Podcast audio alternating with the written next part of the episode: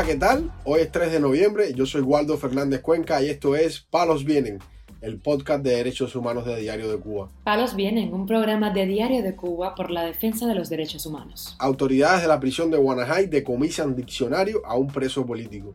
El Centro Cubano de Derechos Humanos documenta nuevos casos de presos políticos. Los manifestantes de Caimanera son trasladados a destacamentos de reclusos ya sancionados. En octubre hubo 619 protestas públicas en la isla, según el Observatorio Cubano de Conflictos. Lo más relevante del día relacionado con los derechos humanos en Palos Vientos. Comenzamos informando que las autoridades de la prisión de Guanajay decomisaron un libro al preso político Denis Hernández Ramírez, debido a que tenía escrita a mano en su portada una frase en contra del régimen cubano, informa el portal Martín Noticias. Se trata de un diccionario español e italiano que el joven usaba para sus estudios en esa lengua y así consumir el largo tiempo de reclusión. Hernández Ramírez expresó en conversación telefónica desde la prisión que yo estudio inglés e italiano y en un libro de italiano que yo tenía escribí abajo la dictadura. Parece que alguien dijo que yo tenía escrito eso. Entró un guardia y me confiscaron el libro. Lo escribí porque así lo siento. Es mi libro, son mis cosas.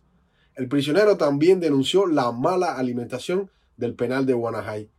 La comida en la prisión está entrando con gusanos, lo que es la pasta, porque no tenemos dieta balanceada, solamente tenemos pasta de harina para el almuerzo y la comida.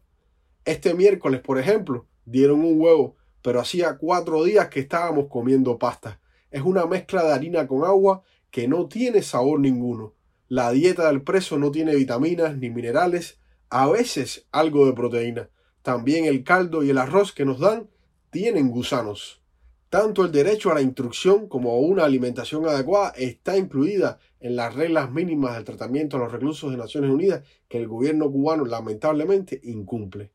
Hernández Ramírez cumple una sentencia de seis años de privación de libertad por los presuntos delitos de desacato y desórdenes públicos luego de que participara en las protestas populares del 11 de julio del 2021 en su pueblo natal, San Antonio de los Baños, ciudad donde comenzaron las manifestaciones en todo el país. Informamos además que el régimen encarceló en los meses de septiembre y octubre al menos a cinco personas más por razones políticas, de acuerdo al informe más reciente del Centro Cubano de Derechos Humanos.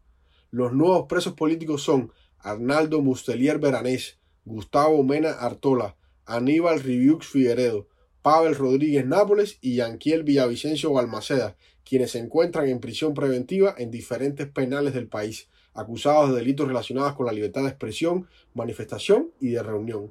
Hasta el 31 de octubre, esta organización recopiló y documentó 726 casos de presos políticos. La asesora principal de esta ONG, Marta Beatriz Roque Cabello, expresó al portal Martín Noticias que nosotros hemos podido recopilar cinco nuevos presos y no quiere decir que esos sean los únicos. Los que ya entraron en prisión entraron por diferentes delitos. Por ejemplo, instigación a delinquir, propaganda contra el orden constitucional, desórdenes públicos y desacato a la figura del gobierno.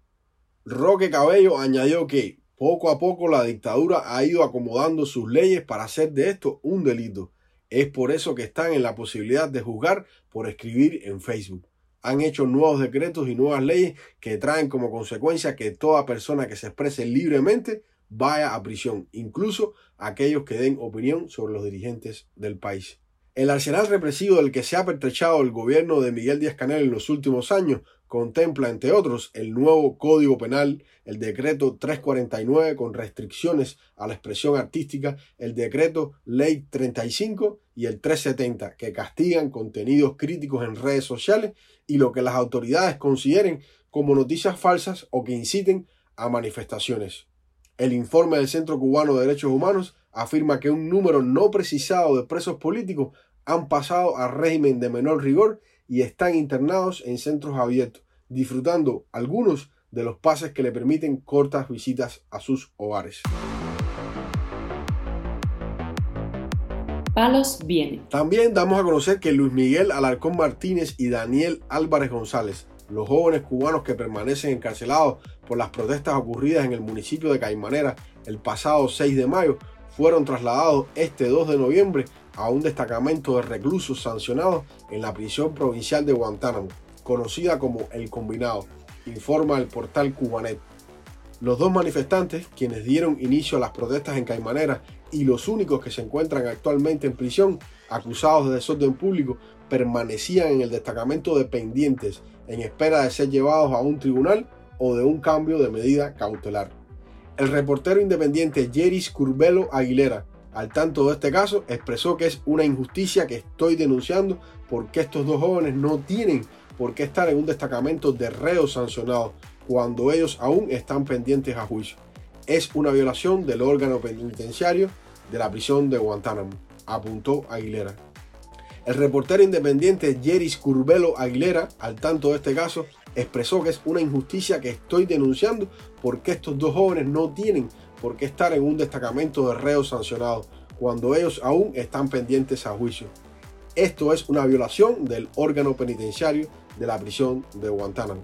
Asimismo, el periodista independiente comunicó que la situación de los manifestantes dentro del penal eran críticas, pues debido a la golpiza propinada por agentes de las fuerzas de élite conocidas popularmente como boinas negras, el día de las protestas populares, Daniel Álvarez González está presentando problemas en los riñones a tal punto que ha orinado con sangre. Por otro lado, Luis Miguel Alarcón aún tiene uno de sus dientes desprendido, también por la golpiza que le propinaron las tropas represivas el día 6 de mayo. Así lo informó Victoria Martínez, su madre. Recientemente se conoció que tanto Luis Miguel como Daniel se encontraban enfermos y sin medicamentos debido a un brote diarreico en el combinado de Guantánamo. El abogado de ambos jóvenes ha solicitado en tres ocasiones un cambio de medida cautelar, pero la Fiscalía ha rechazado estas solicitudes. Para finalizar, informamos que el Observatorio Cubano de Conflicto contabilizó 619 protestas públicas en octubre del 2023, en medio de la bancarización decretada por el gobierno y los largos cortes de electricidad. Según el informe de esta organización, publicado en su página web, una de las manifestaciones más relevantes fue la ocurrida el 22 de octubre en Maicí, provincia de Guantánamo, después que varias mujeres llevaran más de una semana sin servicio de agua y comida en ese municipio. La protesta de decenas de personas, liderada por mujeres, logró que las autoridades llevaran pipas de agua potable a la comunidad del oriente cubano, pero también se han tomado represalias contra varios de estos manifestantes. De acuerdo con el observatorio, las manifestaciones de descontento por la inseguridad alimentaria encabezaron las categorías de las protestas con 132. En el área de derechos civiles y políticos se documentaron 104 denuncias de actos represivos en las cárceles y en las calles, y también 80 manifestaciones de desafío al Estado policial. Hubo 423 protestas basadas en derechos económicos y sociales que superaron en más de dos tercios a las relacionadas con derechos civiles y políticos, que fueron 196. Estas manifestaciones tuvieron lugar en las 15 provincias de la isla y en el municipio especial Isla de la Juventud, al igual que ocurrió en el mes de septiembre. El territorio más activo fue la capital, La Habana, con 206 sucesos de esta naturaleza. Palos Vienen, un programa de Diario de Cuba por la defensa de los derechos humanos. Estas han sido las noticias de hoy en Palos Vienen, el podcast de derechos humanos de Diario de Cuba. Pueden escucharnos en DS Radio, Spotify, Google Podcast, Apple Podcast, Telegram y SoundCloud. Yo soy Waldo Fernández Cuenca. Que tengan un buen fin de semana y la próxima semana regresamos con más noticias.